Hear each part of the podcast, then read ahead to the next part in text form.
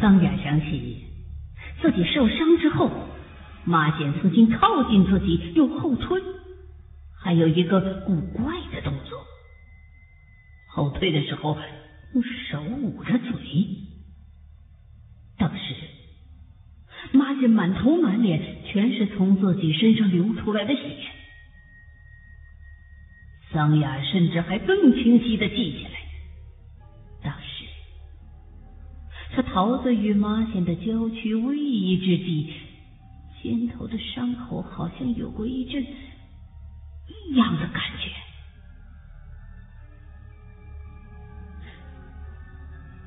是血！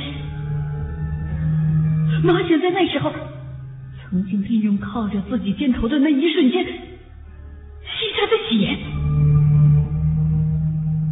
桑雅又不由自主的用力摇了摇头，太荒谬了。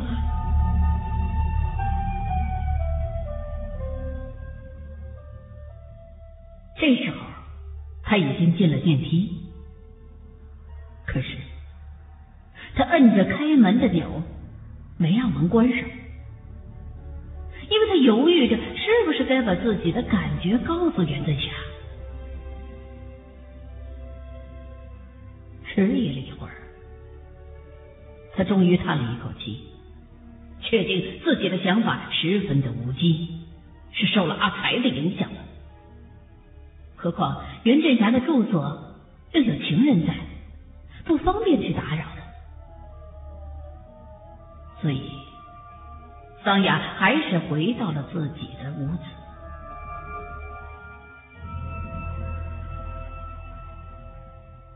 桑家离开之后，袁振霞转过身来，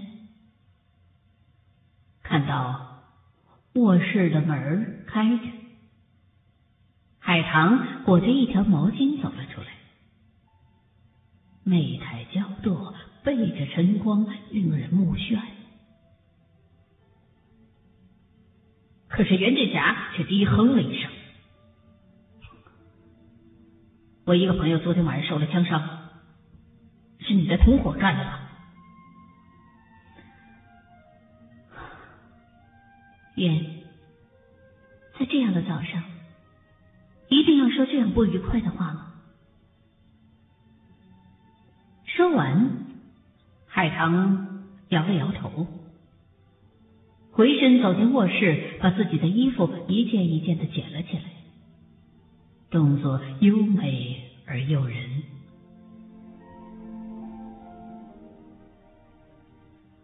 袁振霞忍不住走过去，从身后紧紧的抱住了海棠。海棠并没有挣扎，只是当袁振霞抱住自己的时候，停止了动作。袁振霞长叹了一声。把自己的脸在海棠的背上贴了一下，就退了出去。他知道自己破坏了一个美丽的早晨，但是他却并没有后悔，因为他说了他必须说的话，而且就算不说。在这个美丽的早晨之后，又能怎样呢？还能有一个美丽的上午、中午和黄昏吗？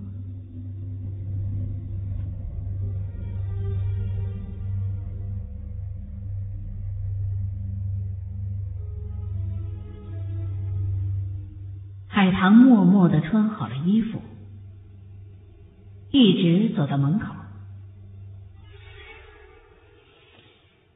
和你在一起，我真的快乐。袁振霞黯然说道：“我也是。”海棠的脸上露出了一种令人心碎的微笑。不同的是，你是我快乐的全部。而我只不过是你快乐的一部分。袁振霞张了张嘴，那一瞬间，他想说的是：“让你也变成我快乐的全部吧。”可是他所能发出来的，只有一声叹息。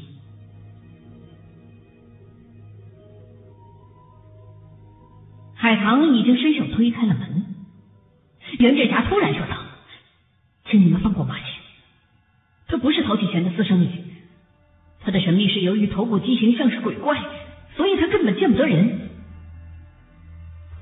谢谢你。”我们会另寻途径接触陶继全的。再见。袁振霞也茫然的道了一声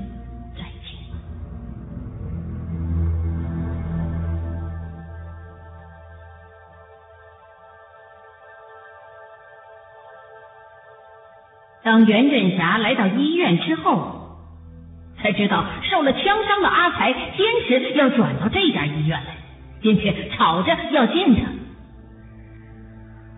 袁振霞推开病房的时候，阿才立刻坐起身来，兴奋的向袁振霞叙述了昨天晚上发生的一切。袁振霞有点心不在焉的听着，再一次无法遏制的。陷入了那种对妈线的思念当中。可是海棠昨夜全在自己的拥抱之中，为什么自己居然还是对妈线有着这样无法克制的思念呢？他弄不懂。直到阿才说到妈线吸吮他的伤口的时候，袁振霞才惊醒过来。你说什么？啊？好像在吸我的伤口，我真的是这样感到的。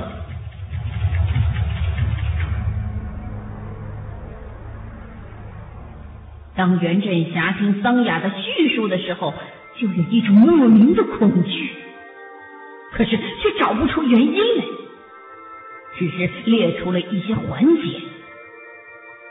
鲜血、麻血、巫术。但是他还没有办法把那些环节组织成一整件事，而这时，他在震动之际又发现了一个新的环节。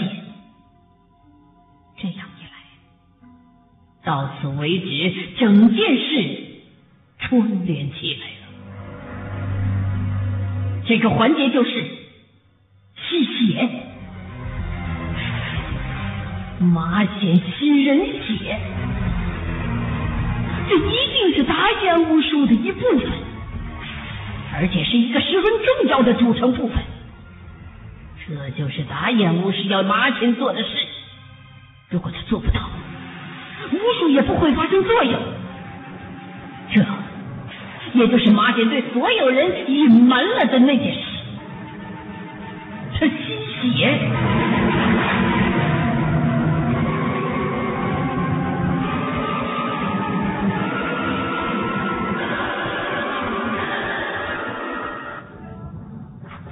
现在，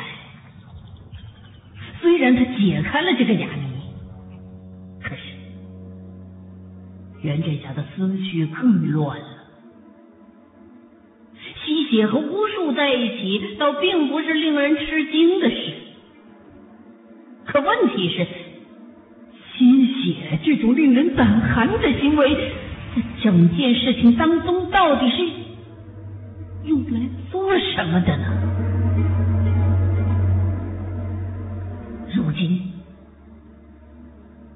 被马姐吸了血的，至少已经有了两个被害人：桑雅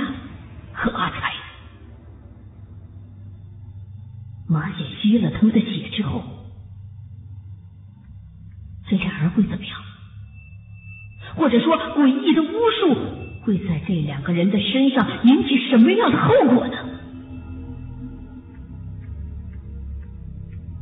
当袁振霞想到这一点的时候，他自然而然的盯着阿才看。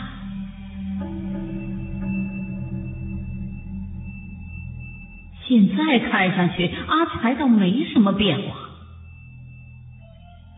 阿才也发觉了袁振霞的目光非常的异样。医生，怎么了？你为什么拿这种眼神看着我呀？袁振霞小心翼翼的问着他：“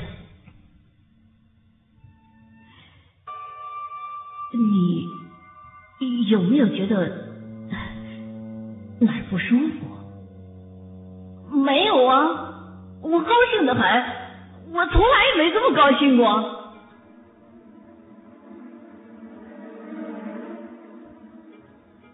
袁振霞苦笑了一下。当他肯定了马显的这种怪异的举动和巫术有关之后，对于桑雅和阿才两个人会在巫术的影响之下发生什么样的变化，实在不敢乐观。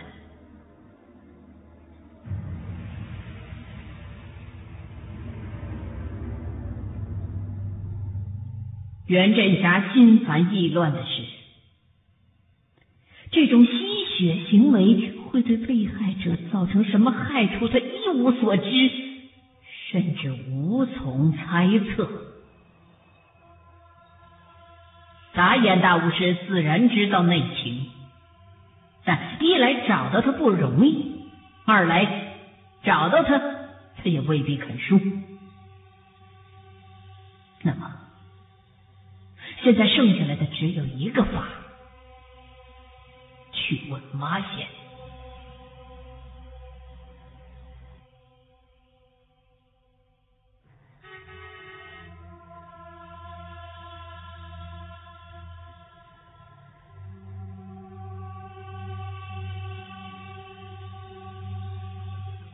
袁振霞本来还竭力遏制着自己对马显所产生的那种汹涌澎湃的思念，这样才能勉强制止自己去和马显见面的。但是如今，事态的发展使他自己非跟马显见面不可了。他不但要去问明白马显为什么要吸桑雅和阿才两个人的血。还要弄明白他是不是还吸过别人的血，更要让他停止这种诡异的、可怕的行为。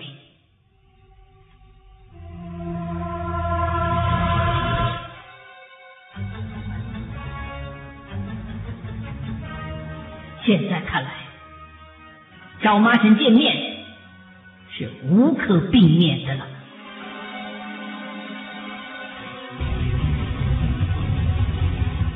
阿才还在那儿喋喋不休的说着，可是袁振霞已经自顾自冲了出去。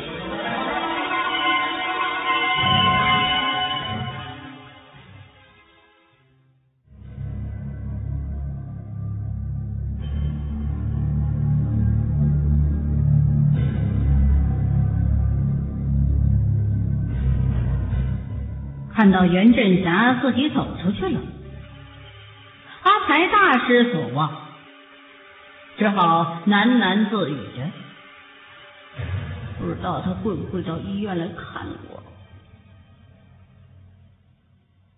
当阿才在这样想的时候，桑雅正在不断的拨电话，电话自然是拨到西洋大道三十三号去的，可是。他拨了又拨，却一直没人接听。他无可奈何的放下电话，突然觉得左肩上的伤口一阵奇痒钻心，他用力摁了一摁，瘙痒稍微止了一些，可是不多会儿又痒了起来。他拉开上衣，伤口缝针之后敷了药，贴着纱布。可是这种不寻常的奇痒让他实在没有办法忍受。他明知道不应该，所以也想拉开纱布来看看。就在他揭开纱布的一瞬间，袁振霞走了进来。当桑雅揭起纱布向肩头上看去的时候，袁振霞也恰好同时看到了他肩头的情形。两个人的惊叫声是同时发出来的，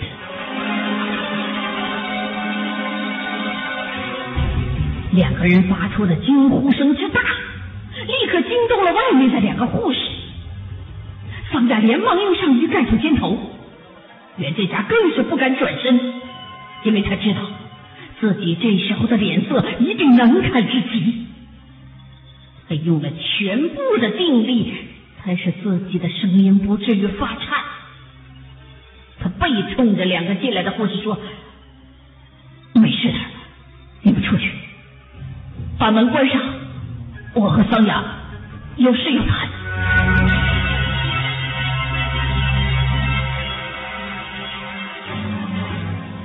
从袁振霞这几句话出口到听到关门声。俩人觉得几乎像是过了一个世纪那么久。事实上，那两个护士是一听到袁振霞这样吩咐，立刻退出去把门关上的。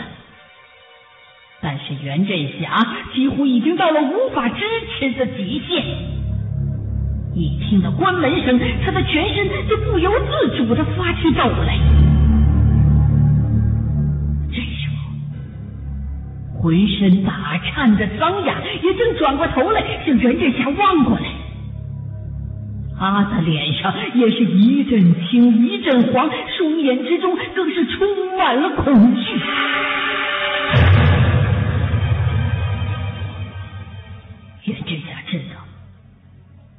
自己的脸色也不会好到哪儿去，他们两个人大口的喘着气。想看着，还是桑雅先用自己嘶哑的声音说出了话：“你，你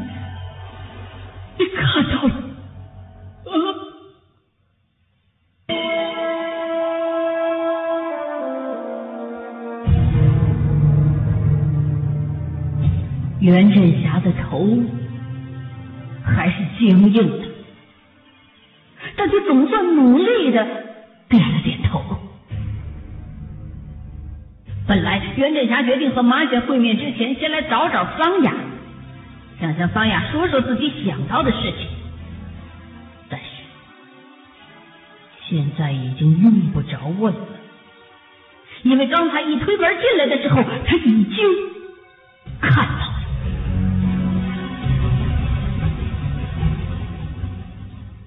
袁振霞看到的是桑雅左肩的伤口大的超乎想象，那大约是直径十五公分的不规则的一团。纱布一揭开，袁振霞看到的是在那一团伤口之上，全都布满了红色的豆芽状的瘤块。作为医生，但是看到了这种肉瘤是不应该感到害怕的。这种被称为纤肉肌肉纤维瘤的病变，本来就是医生经验当中常遇到的事儿。但恐怖的是，即使在一看之下就已经可以察觉到那些恐怖的瘤块正在生长。他们像是有生命一样拥挤着、膨胀着，甚至互相吞噬着，在变大。